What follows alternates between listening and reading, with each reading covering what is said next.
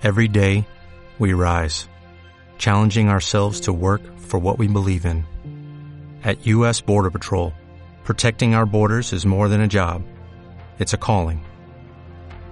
Agents answer the call, working together to keep our country and communities safe. If you're ready for a new mission, join U.S. Border Patrol and go beyond. Learn more at cbp.gov/careers. La bicicleta. ¿Quién no recuerda la primera bicicleta que tuvo? La sensación de que podías llegar a donde quisieras montándola y las horas de diversión que nos daba. Hasta el día de hoy hay quienes eh, siguen saliendo a jugar en bicicleta. Buenas tardes, bienvenido a Radio Conversaciones, un ciclo de conversación de actualidad. Hoy he invitado a conversar a Daniela de la organización de Pedaleros Zona Sur para que puedas conversar con nosotros acerca de ciclismo urbano. Daniela, hola, buenas tardes. Hola, buenas tardes, David. ¿Cómo estás?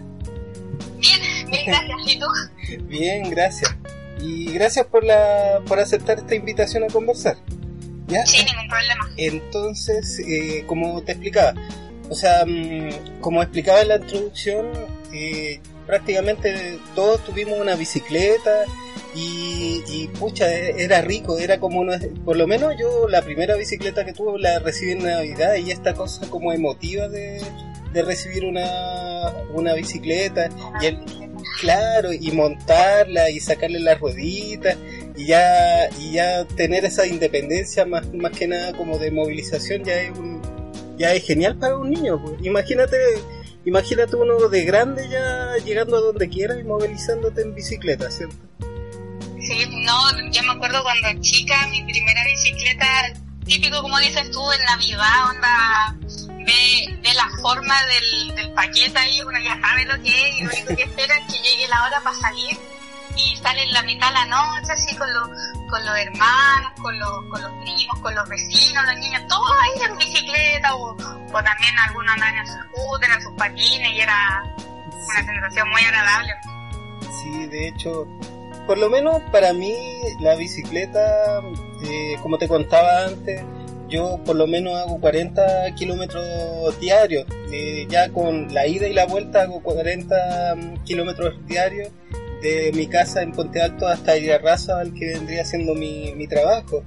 Eh, eso te da también independencia y también te da cierta eh, claro cierta libertad.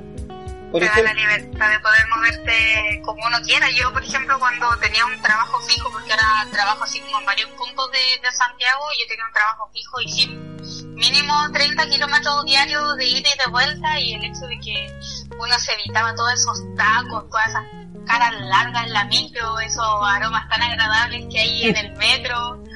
Era, eh, valía la pena el, llegar todo sopeado a tu trabajo para poder disfrutar esa tranquilidad y esa independencia que te da el andar en bicicleta en las mañanas especialmente. Sí, obvio. Igual eso mismo de andar sopeado, mucha gente tiene como, como esa resistencia. Oye, pero ¿cómo te venís de tan lejos? Eh, no sé, pues, ¿cómo, ¿qué haces para lavarte? Y es como si te vieran como bicho raro, así como que... No, oye, sí, yo, cuando, yo por lo menos llego, en mi caso, llego, llego por lo menos con unos 15 minutos de anticipación, me, me meto al baño, me echo una lavadita y, después a trabajar, pero te miran como, como bicho raro porque hacía esas cosas como que fuera cochino de hecho eso están los baños, para limpiarse, para quedarse nada, llevar tu... De hecho, yo no soy como suena feo, pero yo no soy de esos días tanto. Eh, entonces yo llevaba una toallita, me mojaba porque igual es como la sensación de calor con la que uno queda en lo más incómodo, más claro. que el hecho de un lugar sopeado. Claro, esa sensación como de, de pegón y toda la cuestión. Pero, pero en el fondo es como, yo pienso, en mi caso, yo pienso que son más resistencias de, de las personas como para excusarse de, de no hacerlo, por decirlo así. Sí sí, el, archivo que tiene la gente para, para no hacerlo. Porque tiene tanta ventaja a nivel como mental, de, armonía y de paz, que, que llegar un poco sobre en realidad es lo de menos. Y como decís tú, pues nada, que 15 minutos en el baño no se solucionen. Sí, pues sí, eso es.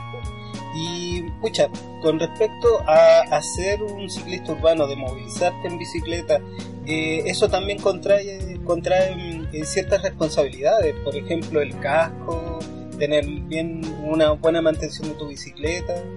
Las luces. Las luces. Eh, por ejemplo, si, si lleváramos como, como una balanza los costos y los beneficios, yo, yo siempre me voy a inclinar por los beneficios igual.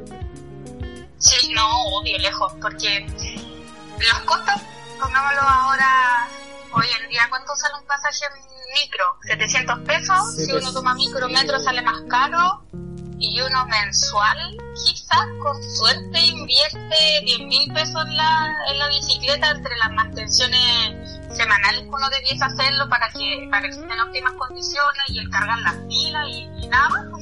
Porque el casco lo compráis te dura, te dura harto tiempo, eh, las luces también, la ropa reflectante también, la ropa impermeable, entonces como que los pros y los contras son demasiado grandes como para, para no considerar andar en bicicleta. Claro, y por ejemplo, por ejemplo, eso, ya, están estas resistencias que te explicaba acerca de, de las personas que te miran y te dicen, pero ¿cómo lo así? Y yo pienso que es mi costumbre. Yo, yo cuando empecé a andar en bicicleta, pucha, al tercer día ya, ya como que el, dolor de las piernas y dije, y estuve a punto de dejarlo, pero ya, ya después de eso, ya como van ya cinco años de que me movilizo en bicicleta. Y uno no se, claro, pues uno no se da ni cuenta cuando ya se hace costumbre y se hace una buena costumbre. Y después uno no quiere dejarlo. A mí me pasó algo similar. Eh, yo trabajaba relativamente en la casa cuando vivía con mi papá. Y trabajaba literalmente a 15 minutos en bicicleta. Y mi papá no quería que yo pudiera en bicicleta como medio de movilización por el tema de la seguridad. Mi mamá diga, ¿quién está el mundo? Pero siempre está preocupado por mí porque yo ando en bicicleta. Y yo, me, yo salía escondida, yo comía escondidas. y un día, un día llego a la casa y en la casa se me terminó de pinchar la rueda. Y yo le digo a mi papá, oye papá, ¿sabes que se me pinchó la, la la bici? Y me dice, ¿y cómo se te pinchó? Y yo, ah, no sé, se me pinchó. Y mi plan, mi plan al comienzo era andar, eso típico, así como ya, si voy a hacer vieja, no voy a cansar mucho, ya voy a andar lunes, miércoles y viernes. Así los martes y los jueves ando en transporte normal. Claro. Y, y no, no, sabéis que el lunes anduve, fue como tan agradable y, Claro, y, todos los días de la semana andé en bici. Y esta y esta sensación física de o sea yo llego llego si bien es cierto me esfuerzo pero llego contento esa adrenalina que llegáis con la que llegáis con la que con la que te carga la bicicleta eh, eh, es rico eso pues, ¿cachai? entonces no es impagable eso ¿con quién llega con esa energía y una energía natural? no te la da el café no te la da no sé por pichicatearte por decirlo así no eh, yo me pichicateo, pero con la bicicleta, por decirlo así.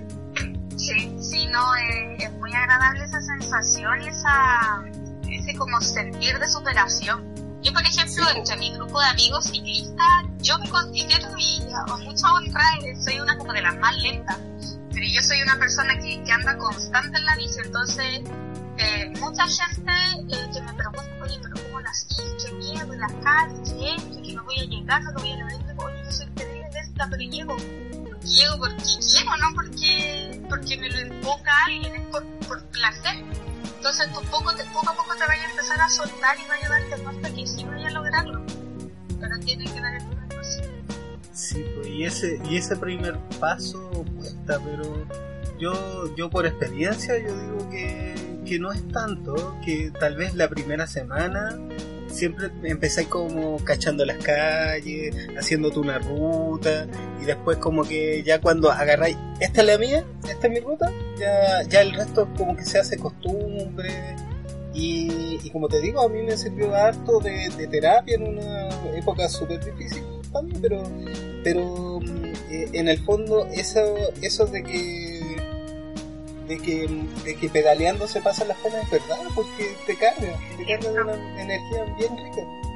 Es cierto, es muy cierto. A mí, por ejemplo, con el tema de la ruta, me pasó cuando yo vivía en San Joaquín y estudiaba acá en Providencia, que me demoré cerca tardé un año en encontrar la ruta perfecta de mi casa a la universidad y de la universidad mi casa, porque hay tantas calles, hay tantas eh, rutas ricas, rutas media eh, llenas de gente, llenas de autos, que igual es como un proceso, pero un proceso de investigación que para mi caso fue genial. Cuando yo disfruté mucho el, el, poco a poco, dentro del periodo de un año, el andar conociendo nuevas calles, nuevas rutas. Y a mí la bicicleta, en, en otro aspecto, me ayudó harto, que fue a orientarme. Yo soy un ser de izquierda con la orientación, yo me pierdo así, en un mall me pierdo hacia el tiro. Entonces, el poco a poco ir conociendo calles, yo nunca con suerte la dirección de mi casa y, y eso era todo. Y el andar en bici, el, el conocer calle, el salir como a pasar el rato, me, me ayudó a decir, ah, ya, esta es la industria, esta es la Alameda, esta es Presidencia, esta... ¿Cachai? Y claro. no, antes, antes nada.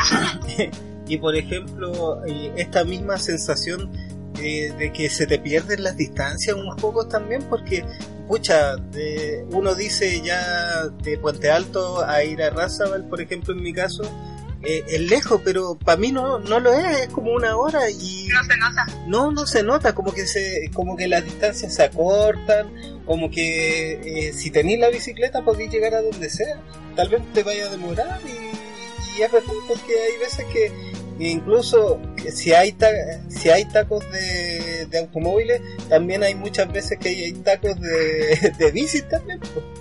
sí pues te afecta un poco el, el, tema de la de la movilización en que haya tacos uno uno piensa ay no debería haber llegado el tiro para andar en bici como sí debería pero el taco de autos no me deja pasar tranquilamente o, o cuando falla el metro sale toda la gente a las y llenan la calle y los paraderos están llenos de personas y es súper loco a mí me pasó también lo que decías tú de, del tema de las distancias, cuando uno habla con alguien y dice, oye, ¿de dónde tienes el servicio? Y dice, no, de, tal punto. Oye, escaleta.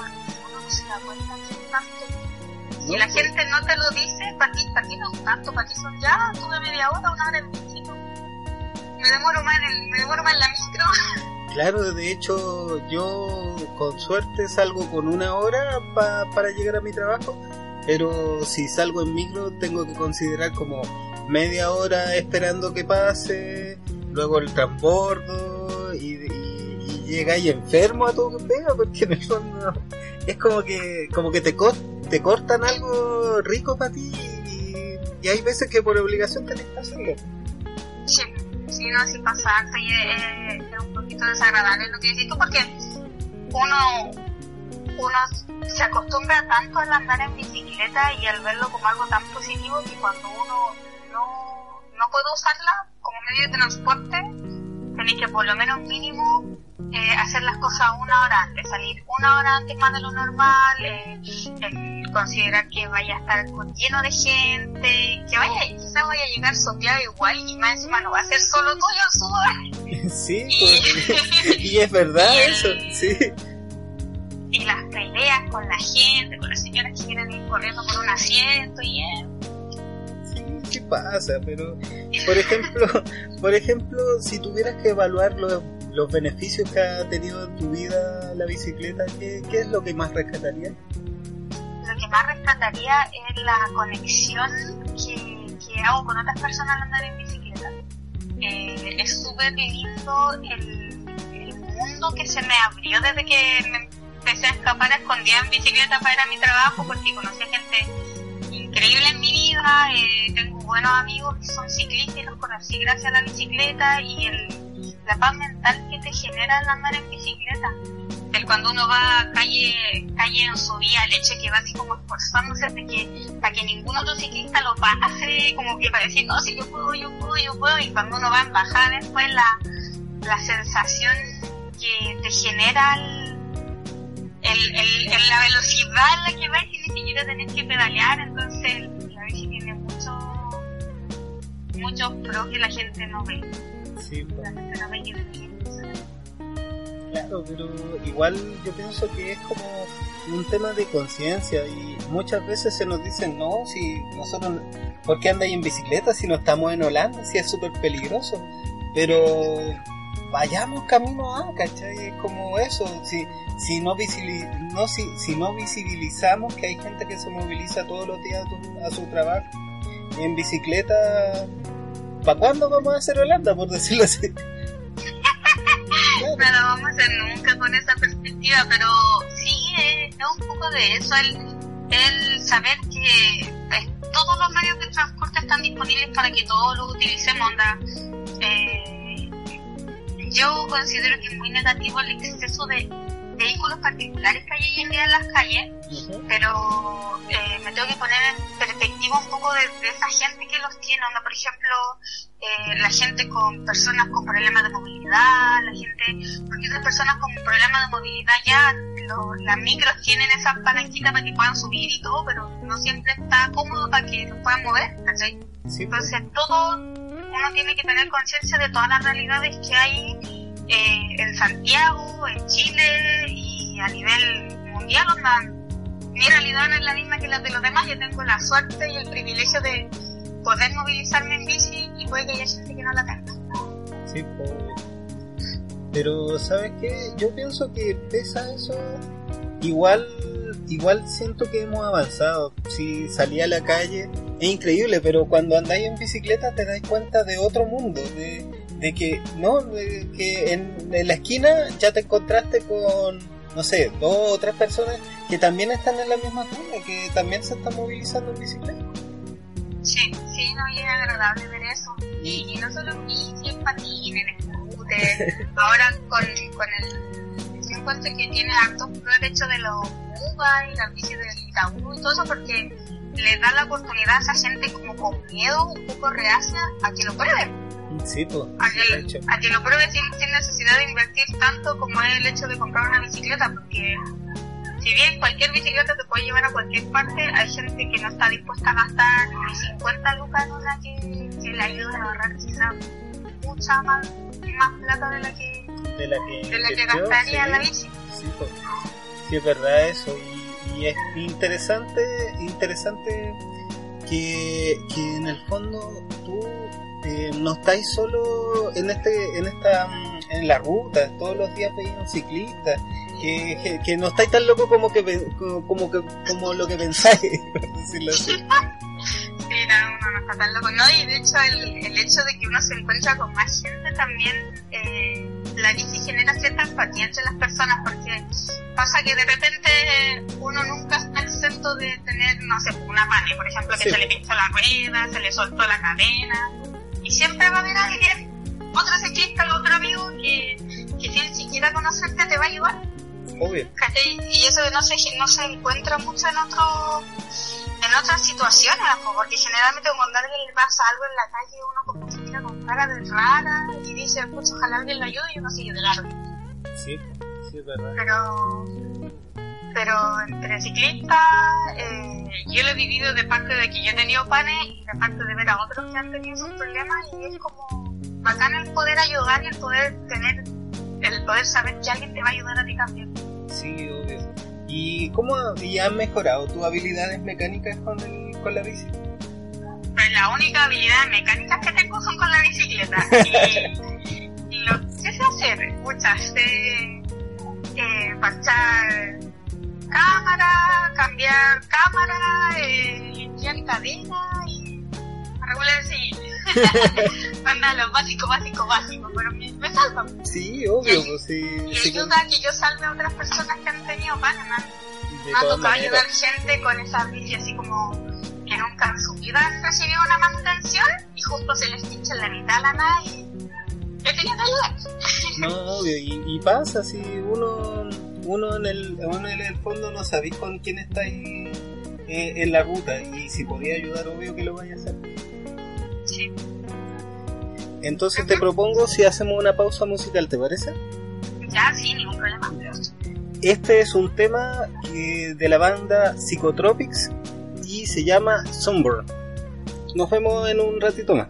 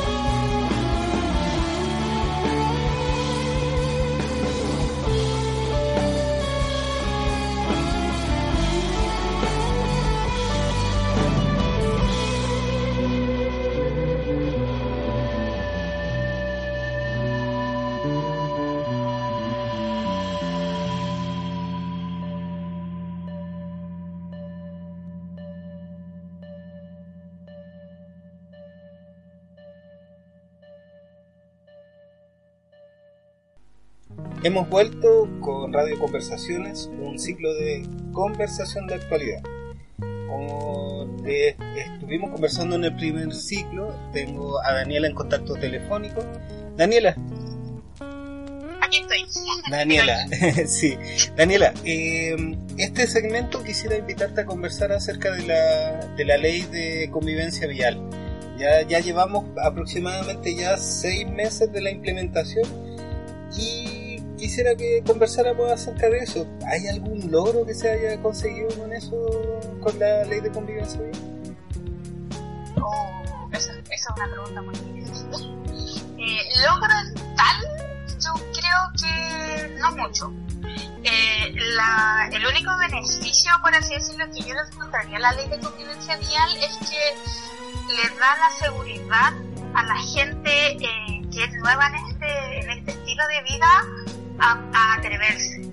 Pero por lo demás, eh, desde mi perspectiva personal, yo encuentro que está repetida, que tiene las mismas falencias de las leyes que tenían antes relacionados con el uso de la bicicleta y el progreso eh, que se ve en esta ley es casi nulo en ese sentido porque la ley, la ley de convivencia vial en muchos puntos se contradice sola y, y, los puntos que son buenos, que son los que más destacaban en las noticias y todo eso, eran puntos que ya existían.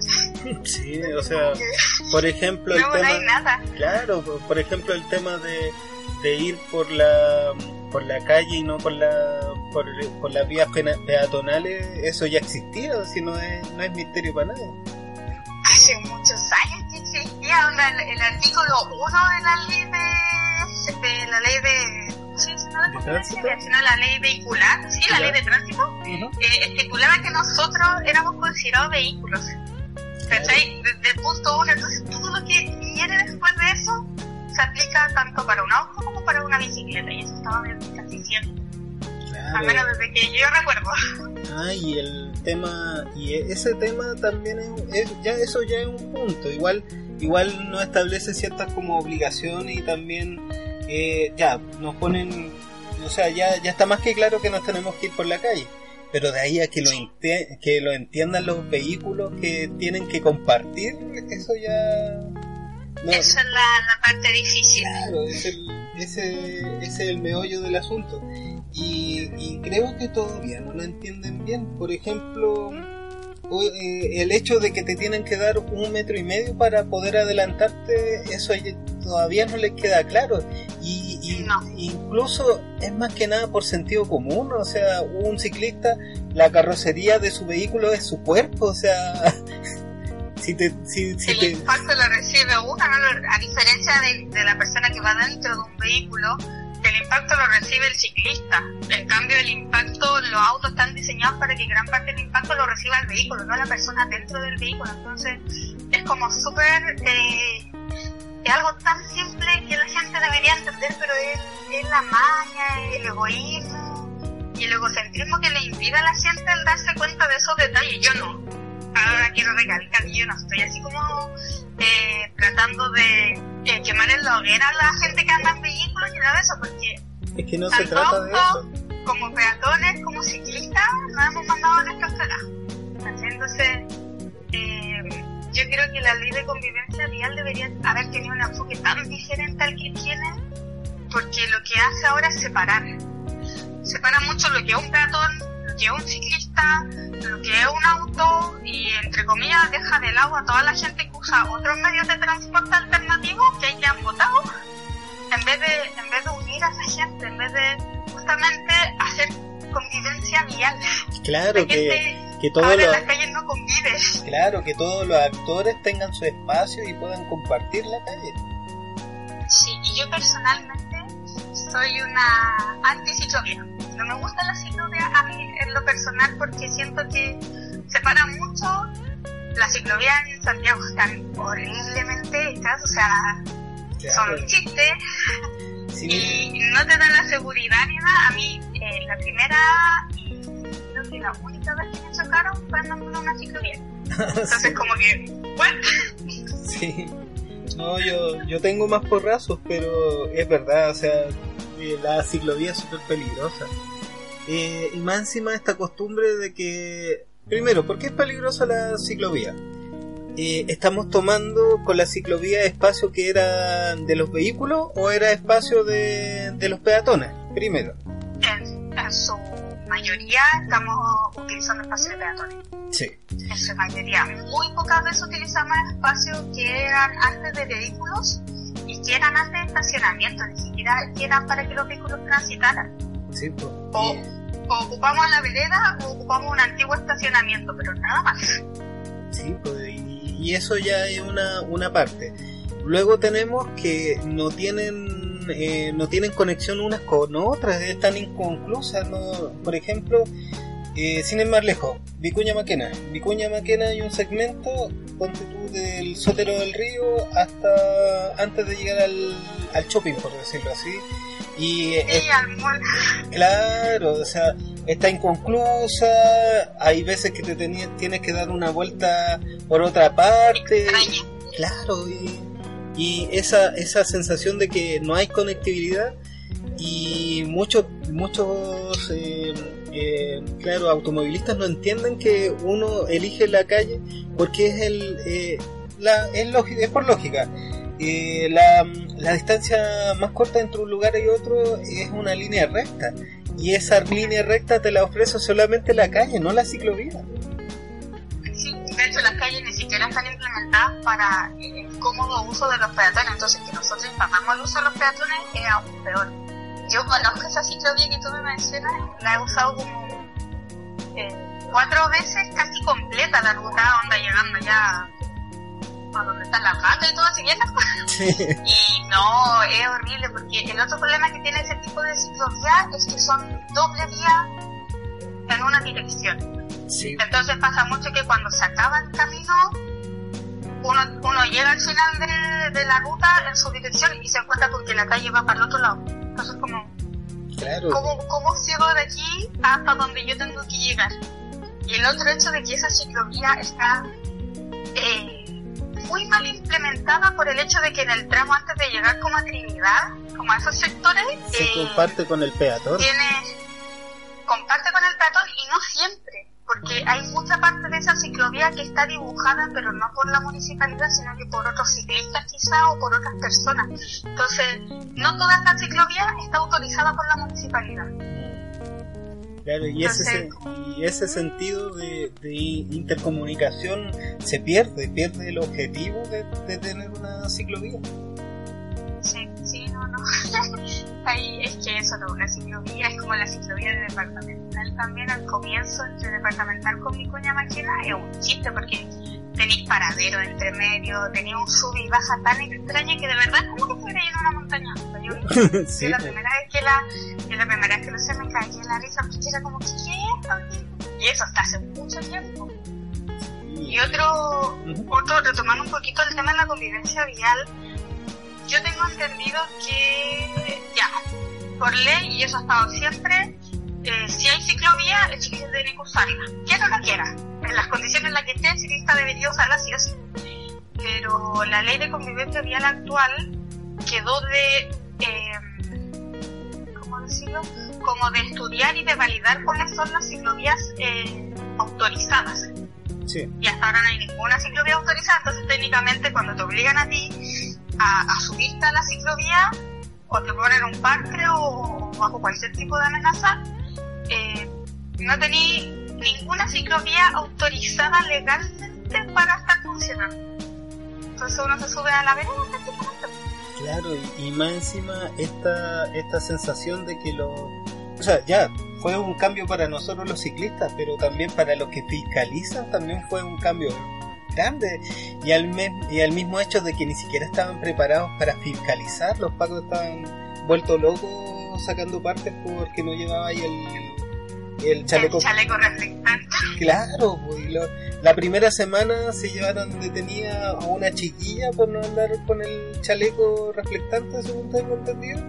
Y claro, y establece como una hora o media hora antes de que salga el sol y media hora antes de que se ponga eh, el uso obligatorio.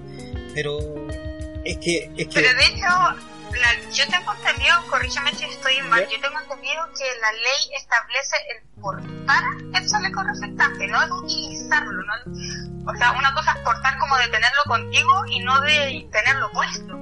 Claro, igualmente, o sea, yo la verdad es que no te podría responder eso, pero, pero a mí me parece que es portarlo, porque de otra manera no tendría sentido. Sí, porque de hecho yo soy ciclista, mi papá anda en moto, entonces mi papá me preguntaba cuando yo estaba ahí, como metiéndome bien en esa onda, que quién lo influye a él, justamente nosotros leímos esa parte, y era el portar, el, el tenerlo contigo, no el utilizarlo, lo que aclara la ley. De hecho, la ley tiene algunas partes medias raras, por ejemplo, el hecho de las luces. Nosotros deberíamos tener las luces prendidas todo el día y toda la noche. Las luces delanteras y las luces traseras, que claramente eh, la delantera luz blanca, la luz trasera es, roja, como al igual que los vehículos. Pero el hecho de tenerla prendida todo el día, siguiendo todo el día en bici, es que no se le pone la luz prendida. sí, güey. Y es más que nada, es como para hacerte visible, no, no es para... Es, es como... Y en el día, ah, ponte tú 3 de la tarde, con un sol arriba de la cabeza y, hay que ser bien ciego para no darte cuenta que tenía un ciclista al lado. Sí, entre la luz y el chaleco reflectante ahora no te sirven de nada. De hecho, yo creo que el reflectante tal vez molesta un poco al automovilista porque genera, como dice su nombre, genera un reflejo. Entonces, es como cuando uno anda en bici y tiene la luz halógena ahí en toda la cara y ah, molestándolo.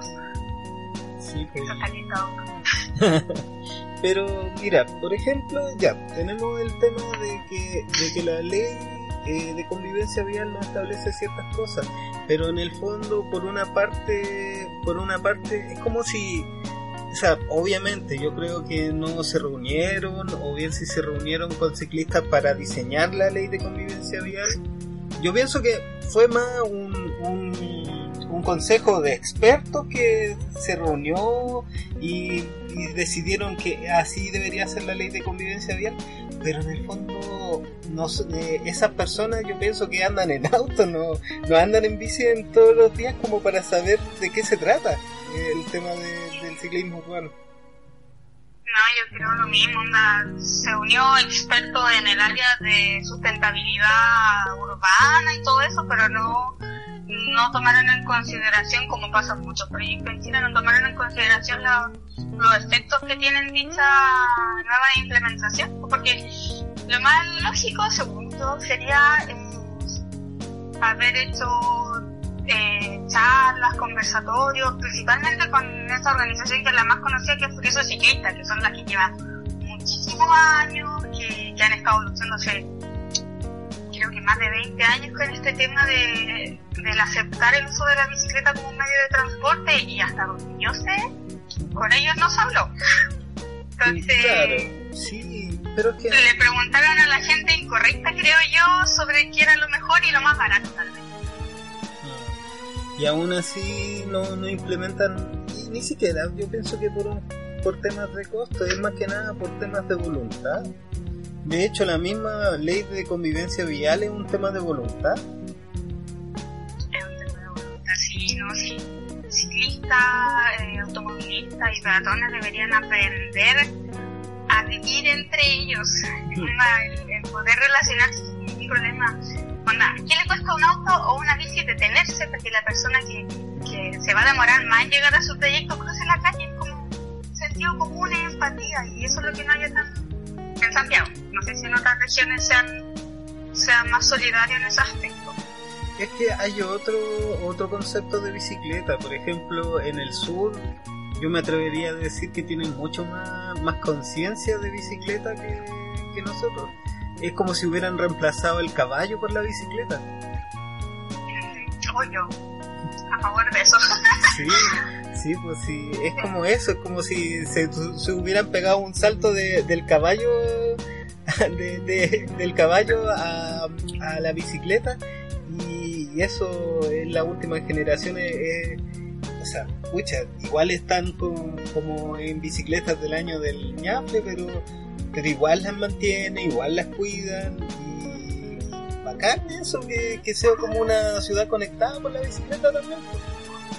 Pues igual, eh, tristemente, el, el, campo que uno piensa de repente no es el campo que, que se vive hoy en día, con el hecho de que se trata de replicar mucho el estilo de vida que se lleva en Santiago y, y yo espero que eh, no traten de replicar el sistema de transporte en regiones porque aquí no es muy fiable. No, para nada. Y lo mismo que tú decías en el primer segmento, ir apretado, ir, a, ir estresado, muchas veces llegar sudado y ni siquiera con tu propio sudor. claro. Sí, pero es que en el fondo, en el fondo tenemos que el, el concepto de ciudad, el concepto de ciudad debe ser un donde todos sus participantes tienen que tener un cierto una cierta una cierta, un cierto peso. Y, en el fondo yo pienso que como ciclistas se nos está de, no se nos está tomando en, consideración, sobre todo en temas urbanos que nos afectan. Sí, sí, yo creo que esto no debería ser algo que sabor solo como como yo soy ciclista, así que yo debería hacer esto o cosas así, sino que se debería eh, abordar a un nivel más global, más general, onda, que tu empresa te dé las facilidades para, no sé, para tener un estacionamiento para bici, para incentivar que no solo tu empresa, no solo la gente cercana a ti, sino que el gobierno y todo, todos los entes que determinan una sociedad te inciten a, a sacarle el provecho a la ciudad, porque es eso, sacarle provecho a la ciudad y sacarle provecho a lo que uno tiene de forma positiva.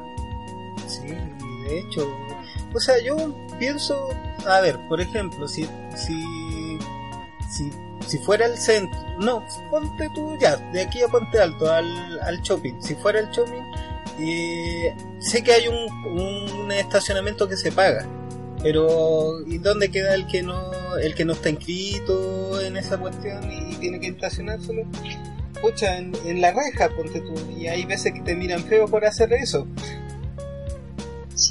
O yo, a todo esto, pues, hablando de como estacionamiento, yo quiero recalcar el estacionamiento que tiene el, el mall del 14, el del Florida Plaza Vespucio. Plaza Vespucio. El estacionamiento de bici allá, ¿tú lo conoces? Sí, sí lo conozco. Es muy bueno. Yo alabo ese, ese estacionamiento. Claro, y además. estacionamiento a veces que he visto. Hasta, hasta hay seguridad ahí, pues, o sea, hay como una caseta y tú. Creo que es como un convenio que tienes que hacer con una tarjeta y pasan por un... No, de hecho, yo estoy inscrita, yo estoy inscrita. Eh, en la seguridad 24-7, los guardias están ahí, tienen turnos, están todo el día, toda la noche, a pesar de que tú tienes un horario para dejar la bici, que creo que es como desde las 6 de la mañana hasta las 11 de la noche. Ese, ese, es tu horario. pero... Uno paga una uno paga una cuota de mil pesos por inscribirse y se inscribe con su tarjeta VIP. Bacán.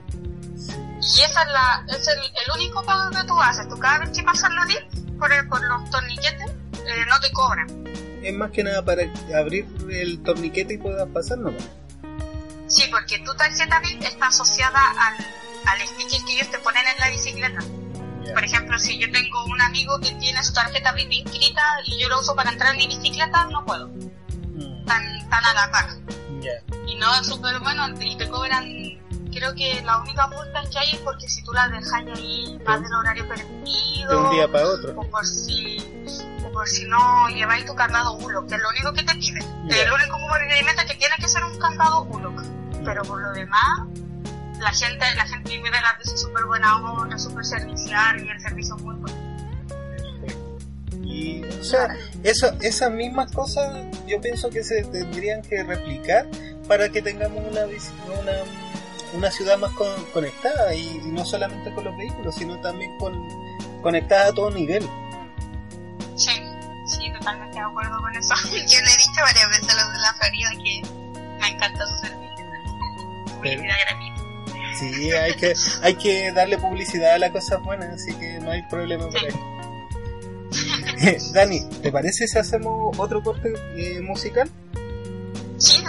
Perfecto. Entonces, eh, del festival, del festival que te contaba, que es, eh, eh, salió una banda que estaba en los Espinas.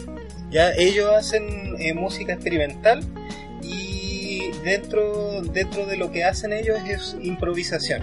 Este tema se llama Viaje, Viaje 3, que es un registro en vivo. Los dejamos con eso, los dejamos con eso y volvemos en un instante.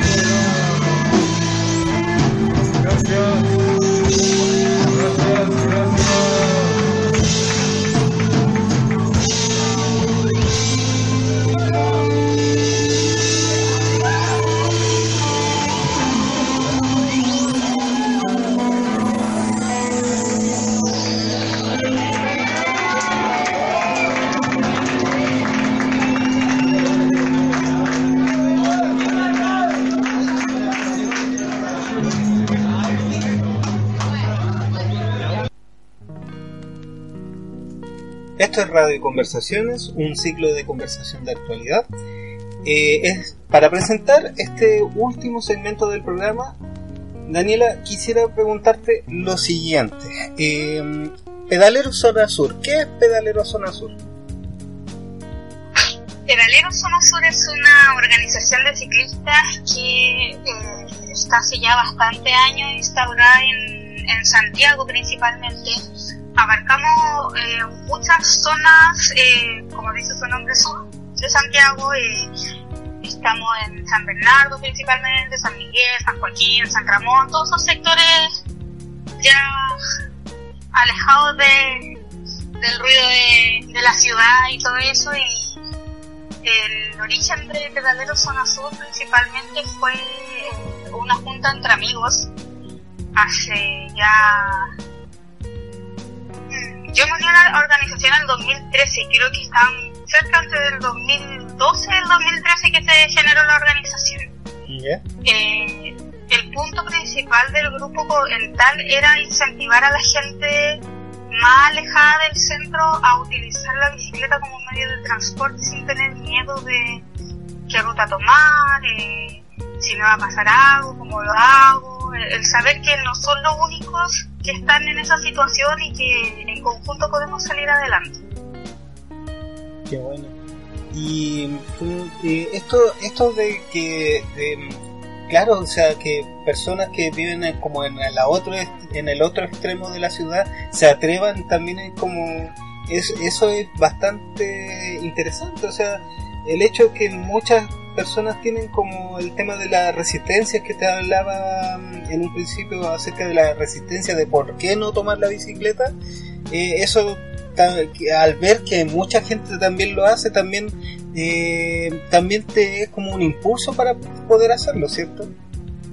Sí, la idea principal era motivar a esa gente a, dar ese paso, al tomar esa iniciativa de, de utilizar la bici como un medio de transporte y, seguridad y la confianza, porque por ejemplo pasa mucho, eh, sin ir más lejos, retomando un poquito el tema de los curiosos ciclistas, la cicletal que ellos tienen el primer martes, hay mucha gente que de San Bernardo va a la cicletal el primer martes y te deja ya la punta del cerro literalmente y tiene miedo porque no puede volver, tiene miedo de volver sola.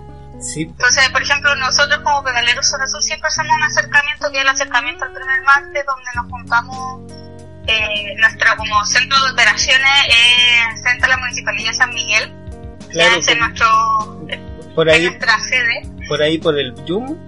O sea, yo, yo cuando fui, o sea, para mí, o sea, no pesqué la, la, la municipalidad, yo pescaba más el Yum en realidad. Pero si está bien, sí. está bien el, Jumbo y la Muni. Ahí nosotros nos juntamos en la, en la plaza cívica del Llano y de ahí partimos siempre casi toda nuestra ruta. Tenemos eh, rutas largas, rutas cortas, rutas nocturnas, los días de semana. Y apoyamos harto a otras organizaciones de ciclistas de, de distintos sectores de Santiago en su ruta haciendo lo que conocemos nosotros como los acercamientos ya que es como ayudar a la gente a que sepa que va, va a llegar entera y va a llegar acompañado a, a su casa.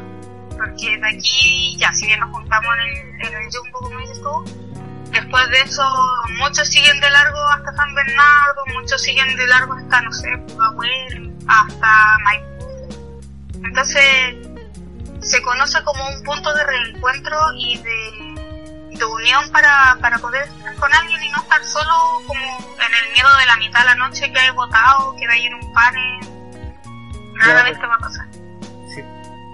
Y con respecto al, al activismo que ustedes realizan, ¿es solamente la cicletada o hay alguna actividad en específico que estén realizando actualmente? Mira, nosotros principalmente nuestro nuestro mayor logro, por así decirlo, o lo que le ponemos más ganas, más esfuerzo, más logística, son nuestras nuestras cicletas, que son la, el tercer jueves de cada mes, que son las CGA, que se conoce, que es Cicletada Gran Avenida. sí. Que nació el año 2014, donde por primera vez recorrimos toda la Gran Avenida ya, parte derecho, y de hecho es una ceremonia que hacemos cada año en el aniversario de la sociedad de recorrer la Gran Avenida y eh, es donde mayor eh, esfuerzo le ponemos, como te decía, porque todos los meses nos preocupamos de hacer rutas nuevas, rutas diferentes, eh, rutas que puedan abarcar eh, a, a, hartas personas independiente como de su, de su condición física o de su edad, porque muchas veces de repente van niños, de repente va gente que va por primera vez, gente que gente que nunca le ha hecho mantención a su vida, entonces tratamos de que toda esa gente, a pesar de todo, eh, vaya, porque no me sirve de nada a mí como, eh, entre comillas, ciclista más experimentada, el decirle, no, tú no podías venir porque no tenías la mantención de tu bici, como la idea no es como dejarlos de lado, que la idea es integrar a esa gente y poco a poco tú, eh, con tu ejemplo, los vas, los vas educando en, en, lo que es correcto y lo que es mejor para ellos. Claro, es más que nada, aparte, aparte de, por ejemplo, para mí las cicletadas son como una celebración, o sea, oye, eh, estamos celebrando de que andamos en bicicleta, de que nos estamos reuniendo con otros ciclistas, que estamos compartiendo, que estamos compartiendo experiencias, que, que andamos juntos en bicicleta. Eso... Ese, ese, eh, ese es nuestro enfoque, principalmente porque existen muchas organizaciones eh, tratando de enfocarse, por ejemplo, en, crear más ciclovías, en, crear mejores leyes, en, darle el tema político al, asunto, pero eh, nuestra organización o la gente que estamos encargada de la organización del grupo tenemos todas distintas opiniones y la gracia y lo lindo de esto es que todos nos respetamos. Sí. Todos respetan los que, lo que están a favor o los que están en, contra de, de ciclovía, la gente que quiere ciclovía en Gran Avenida, la gente que no quiere ciclovía en Gran Avenida, entonces eh, se unen muchas opiniones y nuestro enfoque es de disfrutar esa diversidad, de disfrutar esa diversidad con el común de que todos nos tenemos que cuidar entre todos y todos somos una familia. Sí, qué bonito eso, porque en el fondo, cuando, ¿sabes? A mí me pasó de, de que de que cuando recién empecé a andar en bicicleta fue como, como descubrir, descubrir que, que tengo compañeros en la ruta, que no la estoy haciendo solo y ustedes, para ustedes que tienen una organización también debe significar lo mismo, incluso más importante porque están, están moviendo a una masa mucho mayor. Sí, sí, eso es cierto. Nosotros, a pesar de tener esta variedad de, de opiniones y de, de experiencia en el núcleo de la organización nuestro factor común es que siempre estamos pendientes del bienestar general. Siempre, por ejemplo, en nuestras cicletas tenemos una organización, estamos así como vueltos locos, a mí me conocen por ser la, la no sé si gritona o enojona, porque yo como que me emociono tanto que, que como que les digo algo y, y los chiquillos piensan que lo reto, pero se lo estoy diciendo y tal vez también lo estoy retando, pero es porque eh, me meto tanto en este tema, me meto tanto en que las cosas salgan bien, en que, en que ninguna gente eh, se caiga, nadie se acompañe, porque los accidentes lamentablemente pasan uno quiera o no. Pero la gracia es que es mostrar que a pesar de eso, el evento sigue. ¿Cachai? La gente que tal vez se cae por porque, no sé, es que los accidentes con una amiga cabezona, ¿cachai? El, el hecho de que esa gente no se, no se quede ahí sufriendo, sino que se levante y la misma energía de todos los demás te ayudan a seguir. La gente que va cansado, a mí eh, no ha pasado mucho. Yo con, con otra persona que es Juan Ignacio siempre vamos de los últimos en, en nuestra caravana y siempre nos toca ver gente de que está ahí a duras penas, a duras penas, y nos están odiando a nosotros porque nos preguntan cuánto falta, y nosotros falta poco, falta poco, y están como media hora así con el falta poco así, y llegan, llegan muertos, pero siempre llegan. Y, claro, le, y... y le gusta ese no Sí, pues para qué me mandas con cosas, si al final es como como una droga, así como que te como que te motiva a seguir pedaleando y en el fondo uno va preparado para esas cosas y si, si vaya una cicleta, la queréis terminar, no, no penséis mucho. Y además, y además el ritmo, el ritmo que se lleva no es tan rápido, igual nos faltan los que los que creen que es el Tour de Francia, pero claro. No, de hay en todo el mundo, de hecho tratamos de siempre eh, hacer una mezcla entre toda esa energía, entre toda esa vibra, entre la gente que va rápido, la gente que va muy lento, la gente que va conversando, la gente que saca a su niño por primera vez en bici. Tratamos de congeniar todo eso. De repente, obviamente, nos, nos cuesta más que, que en otras ocasiones, pero eh, es algo que nosotros siempre decimos, la cicletada no somos solo nosotros que lo organizamos, nosotros somos no somos solo los cortacalles, el banderín, no es solo eso, son, son la gente que va, son ustedes como, como ciclistas que se unen los que eh, nos tienen que ayudar a nosotros a que ustedes puedan andar seguros. Y es como una fiesta, o sea, yo la última vez que fui vi banderas, vi eh, ¿cómo se llama esto? Claro, eh, eran como amplificadores grandes donde ponían música. Ah, sí, Claro, no, nunca, nunca falta el que el que está más prendido que, que uno. sí.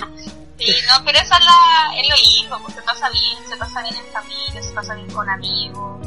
Nosotros las primeras cicletadas o las primeras veces íbamos, no sé, en esas plazas que con suerte hay una banca, esas plazas chiquititas, y estábamos todos como amigos. Eh, todos antes, mucho antes, todos nos conocíamos en Pedalero Zona Sur, éramos como, no sé, hipotéticamente 50 personas, pero todos nos conocíamos y éramos todos amigos ahora se masificó tanto y algo tan lindo de ver porque la gente eh, se sigue conociendo, sigue encontrando eh, nuevas amistades en torno a la, a la cicleta y eso es súper lindo. De- es lindo que se mantenga la esencia de, de unión y de compañerismo que siempre ha habido en la organización. Sí, de hecho, y, y claro, no es, no es una masa menor. Por ejemplo, o sea, yo a la que fui, yo conté, o sea, no los conté, pero me imagino que fueron más de más de 50 personas. Han hecho como un catastro de cuánta gente ya está yendo a la cicleta. Uy, el, el Juan Ignacio es el que hace ese tipo de cosas estadísticas, pero nos ha pasado de que lo mínimo que hemos tenido así como en bicicleta, hablando de nuestros primeros años, eran 20 personas así con suerte, y ahora llegamos sobre las 150, yo creo. Cagado de la risa sobre las 150 personas porque se extiende de repente tanto. Ahora en invierno probablemente baja un poquito, pero Sí, sí, pero es la normal. claro, pues, y, y- pero es que y yo pienso que se, se van uniendo también en, en el camino gente igual. Como que se como, que se se aprovecha se aprovecha del pánico y se une gente. Hasta a mí me ha pasado muchas veces que que como te decía, yo yo a veces voy por la industria, me los pillo y, y termino termino cleteando con ustedes. Ya que estoy aquí. Sí. Sí, pasa harto. Me, acuerdo, o sea, pasa mucho que de repente los mismos autos preguntan, oiga, pero ¿qué está pasando? ¿Qué hacen? No, no. La gente tiene que ver que el, el auto no es tu enemigo, o la gente en el auto no es tu enemigo, onda vaya a encontrar gente buena, gente mala, pero en la cicletada nos pasa mucho que de repente peatones, eh, gente en auto, gente en moto nos pregunta, oye, ¿qué onda? ¿Qué está pasando? Nosotros le contamos, le pasamos el típico ticket que tenemos nosotros, y de repente nos no hacen ayuda, la moto nos ayuda al final de la caravana para que no se meta nadie, no se meta vehículo. Entonces, claro, o sea, y, y la, y entonces la moto te ayuda para que haga más control, porque es un evento grande. Uno dice 150 personas, pero igual es como, es una responsabilidad también, pues. Y, es un promedio la cantidad, pero sí, pues una responsabilidad. Eh, nosotros nos, tomamos muy en serio muy a pecho el hecho de que esa gente está confiando en nosotros y está confiando en el evento. Porque de repente no ven caras, de repente ven pedaleros asuntos, y, y puede ser cualquiera. Eh, la persona a cargo, nos ha pasado también incluso que de repente los mismos asistentes del, del evento eh, se ponen ahí a ayudar, a cortar calles, a ver cuando alguien está en pan, ayudarle qué le pasó. Entonces es un compañerismo muy grande y es un compañerismo que nosotros queremos eh, resaltar y, y lograr que se permanezca. Sí. Y una pregunta. Ya, hablamos de Pedaleros Zona Sur. Pero, ¿cómo encontramos Pedaleros Zona Sur? Eh, ¿cómo, ¿Cómo nos enteramos de sus actividades? ¿En dónde están actualmente? Nosotros actualmente nos movemos mucho por Instagram. Típicas historias de Instagram es los que más movemos. Tenemos eh, pedaleros.zonasur. Nos pueden buscar en Instagram y en Facebook somos Pedaleros Zona Sur. eh, tenemos ahí una fanpage y tenemos un grupo privado y son nuestros principales medios de comunicación. Eh, no tenemos Twitter. Eh, ¿qué tenemos? Strava, ahí también nosotros vamos subiendo las rutas, todo lo que lo que se relaciona con la organización. Claro, En estos momentos, igual lamentablemente... No, perdón, Strava es, la, es una aplicación de ciclistas. Sí, sí, es una aplicación eh, para ver ruta, para organizar rutas. Eh, nos lo usamos harto durante la CGA para que la gente vea el camino que vamos a tomar, que nuestra bicicleta eh, las planeamos con alto tiempo de anticipación, hacemos como tres recorridos, si es que eh, para, para asegurarnos que la calle esté en óptimas condiciones para todo, porque lamentablemente nunca nos va a faltar la calle con ellos. Sí. Es cierto, Santiago tiene hoyos, pero siempre tratamos de que sea lo menos posible para la comodidad de toda la gente que va. Perfecto. Entonces, eh, entonces sería Pedalero Zona Sur en Facebook, en Instagram y en Strava. En Strava, perdón. En Instagram nos buscan como pedaleros.zonasur. Pedaleros.zonasur. Entonces, eh, ¿te parece si ya finalizamos el programa? Sí, ah, pero antes Sí. eh, Sí. queremos como organización dejarlo invitado eh, cada tercer jueves de mes, o sea, cada tercer jueves de cada mes. Eh, tenemos la Secretaría CGA, nos juntamos en el frontis de la municipalidad o en el frontis del Yum, nos Sí. juntamos justo al medio de Gran Avenida. Eh, tenemos diversas rutas, recorremos eh, hartos puntos de Santiago, lo último que hicimos fue a la Plaza La Paz. Y pronto estaremos anunciando por Instagram una ruta larga que plane- planeamos hacer el, no este fin de semana, sino que el que viene ya para que estén atentos ahí para, para. Perfecto. Entonces, eh, yo en este momento me despido. Quiero dejarlos invitados para que visiten nuestra página web que es eh, www.placitaliapabajo.tk. Nosotros, nuestros programas están en Instagram, o sea, perdón, están en Spotify, TuneIn, iTunes y, y claro, más que nada para, para terminar, como es tradición de este programa, quisiera invitarte para que puedas finalizar el programa con un tema que te guste. Ah, ya. Este tema lo encontré hoy día y me encantó porque estaba súper nerviosa con el, con el programa, así que traté de algo relacionado con, con nuestro mundo como ciclistas. Y la canción que elegí es Tranqui Tronqui de Sergio Makarov. Perfecto, nos vamos con eso. Hasta luego. eh, espero que hayan disfrutado el programa y nos escuchamos en el próximo. Hasta luego.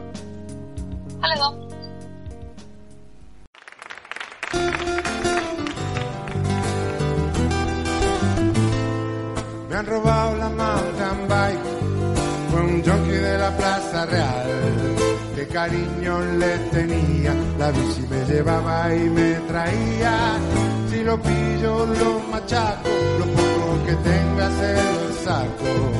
Le coloco un par de mecos, no me importa si lo dejo seco. Que dura es la vida, hermano, me quedé con el candado en la mano. Y mientras te canto mis penas, la bici va rodando por sus venas. Con ella no me confundía, sabía siempre lo que hacía. Cuesta abajo y cuesta arriba, a la misma velocidad. Me he quedado súper cortado porque la quería de verdad.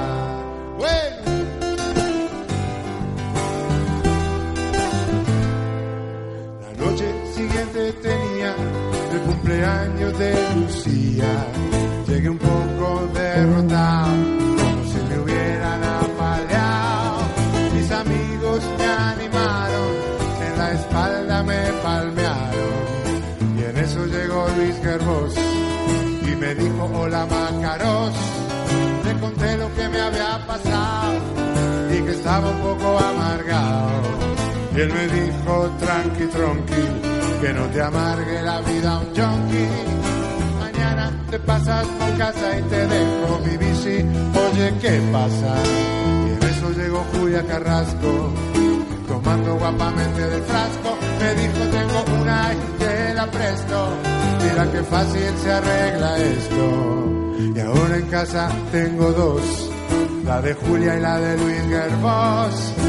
Con ellas no me confundo, Me deslizo por el ancho mundo, cuesta abajo y cuesta arriba, a la misma velocidad.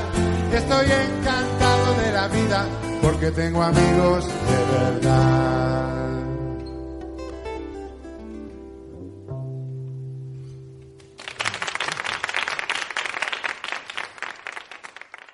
¿No se merece tu familia lo mejor? Entonces, ¿por qué no los mejores huevos? Ahora, Egglands Best están disponibles en deliciosas opciones. Huevos clásicos, de gallina libre de jaula y orgánicos de Egglands, que ofrecen un sabor más delicioso y fresco de granja que le encantará a tu familia. En comparación con los huevos ordinarios, Egglands Best contiene la mejor nutrición como 6 veces más vitamina D, 10 veces más vitamina E y el doble de omega 3 y B12. Solo Egglands Best. Mejor sabor, mejor nutrición, mejores huevos. Visita egglandsbest.com para más información.